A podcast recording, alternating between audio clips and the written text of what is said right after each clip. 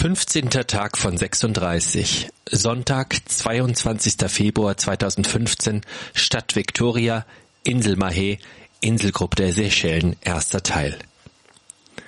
Auf den Malediven fühlte ich mich wie im Paradies. Nun schreibe ich den Bericht meiner beiden Tage auf den Seychellen und ich muss sagen, diese Inseln sind das Paradies. Wie soll das weitergehen, denke ich jetzt, auf meinem Bett in der Kabine des Kreuzfahrtschiffes sitzend, den Laptop auf den Knien. Ich muss aufhören, verbal in solchen Superlativen zu schwelgen, denn Ziele wie Madagaskar, La Réunion und Mauritius stehen ja noch auf dem Reiseplan. Doch was denke ich über Wörter nach beim Erinnern an die Erlebnisse, Bilder und Gefühle auf den Seychelleninseln Ladik und Mahé? Denn nur zu gut erinnere ich mich, wie mir beim Sehen und Begreifen der Strände die Sprache versagte und vor schier überbordendem Glücksgefühls mir aus dieser Sprachlosigkeit unter meiner dunklen Sonnenbrille die Tränen in die Augen traten. Keine Worte können das wiedergeben, auch wenn Begriffe wie Erhabenheit und Sublim erahnen lassen, was mich bewegte. Halte ich mich also an das, was ich besser kann und berichte von den Seychellen und unseren Aktivitäten bei den Landausflügen. Die Fläche der Seychellen ist riesig, doch weniger als ein Prozent dieser ragt aus dem Meer heraus und alle 115 Inseln zusammengerechnet ergeben nur die anderthalbfache Fläche der Stadt Münster. Die größte dieser Inseln heißt Mahé und ehrt damit den Gouverneur von Mauritius namens Mahé de la Bourdonnais, der 1742 ein Erkundungsschiff zu dieser Inselgruppe entsandte. Wie bei den zweit- und drittgrößten Inseln, Pralin und Ladik, handelt es sich um die Spitzen von Granitbergen, während fast alle anderen Inseln als Korallenatolle entstanden sind. Das Jahr 1609 gilt als das Kolonisierungsjahr der Seychellen, obwohl auf der Insel Silhouette arabische Gräber gefunden wurden, die auf das ausgehende erste Jahrtausend datiert werden. Durch die britische und französische Kolonialzeit sprechen die Seychellois sehr gut Englisch und Französisch. Doch überall ist auch das Franco-Kreolisch zu hören, das für mich völlig unverständlich ist. Hier verschmelzen wohl die Einflüsse Europas, Indiens, Madagaskars und Afrikas, was dann die kreolische Kultur ausmacht. Ruhig gleitet die Costaneo Riviera in den Hafen von Victoria ein. Steil ragt vor mir der Mont Seychelloire in den Himmel, der mit seinen 905 Metern der höchste Berg des Landes ist. Die Spitze hängt in den Wolken, doch an den steilen Hängen erkenne ich den dichten, aus schirmartig wachsenden Albizien gebildeten Urwald. Container und Gastanks gibt es, wie in jedem Hafen auch hier. Doch dieser ist sehr klein.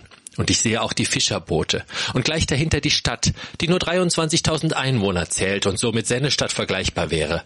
Doch von sich behauptet, die kleinste Hauptstadt der Welt zu sein. Und anders als in dem Bielefelder Vorort sind hier 43 Botschaften vertreten.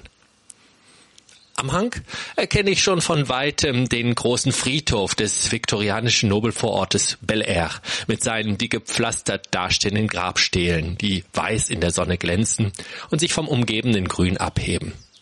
Irgendwo dazwischen soll das Grab von Louis Poiret liegen, der Zeit seines Lebens behauptete, der verschollene Sohn von Ludwig dem 17. zu sein. Gentests haben das inzwischen widerlegt.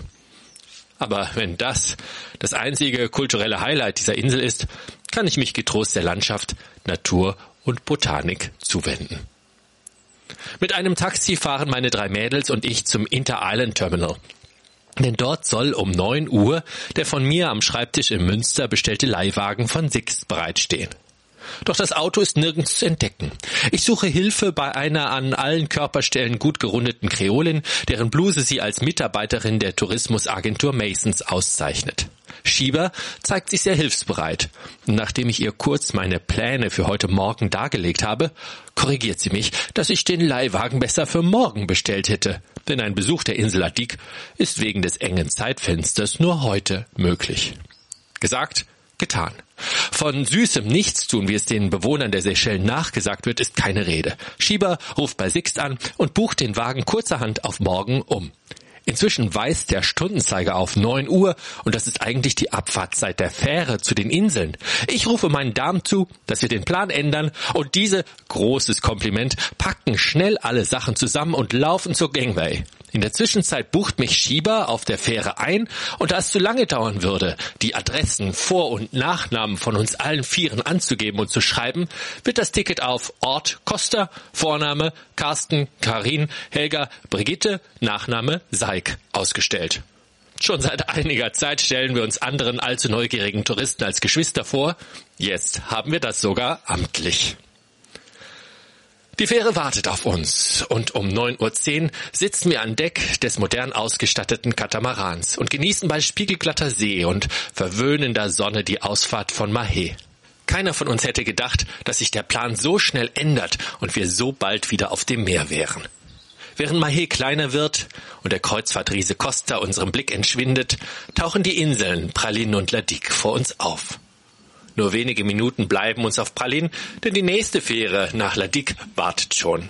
Fast bedauere ich die perfekte Organisation, denn ich hätte hier gerne den Nationalpark Vallée de Mai besucht, auf dem es noch die ursprüngliche wachsenden Palmen, die Seychellennuss oder Coco de Mer genannt wird, geben soll. Meine Begeisterung für die kleinen Inseln, die wir während der kurzen Fährfahrt nach Ladik passieren, lässt für irgendwelches Bedauern von womöglich verpasstem keinerlei Raum. Faszinierend ist der schiere Felsen von Round Island. Auf dem Ave Maria Rock wächst nur ein einziger Baum. Irgendwelchen Passatstimmen muss er auf sich selbst gestellt trotzen. Was für ein passender Name für dieses Eiland.